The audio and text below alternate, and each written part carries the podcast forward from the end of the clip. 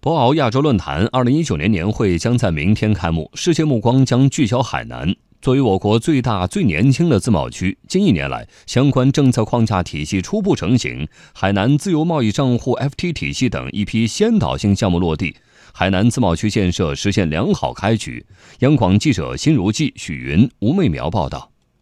在海南国贸有限公司，财务总监王建辉正通过 FT 账户将一船进口煤炭结算电汇给外商。得益于今年公司在海南自贸区 FT 账户的开通，企业在流程简化、成本节约等方面迎来了更多的红利。FT 账号下面付汇结汇这一块给我们带来很多便利嘛，汇率企业可以选择那个在岸跟离岸，那对我们的资金成本节约会有很大的帮助，也可以降低我们的融资成本。作为海南扩大金融开放的重要探索，以及海南自贸区十二个先导性项目之一，海南 FT 账户体系自今年一月建设以来，已经有各类主账户两千四百二十九户，企业纷至沓来。海南省中行贸易金融部总经理严小红有最直观的感受。每天至少吧都有六十多个企业办理 FT 的业务，咨询的客户也是很多。主旨账户每天大概是有一百二十五户左右。除了先导性项目的陆续落地，去年四月十三号以来，海口江东新区加快建设，海南自贸区项目已累计开工和签约五百七十三个，海南新增市场主体同比增长百分之三十三。二零一八年实际利用外资同比增长百分之一百一十三，三十家世界五百强企业落户海南。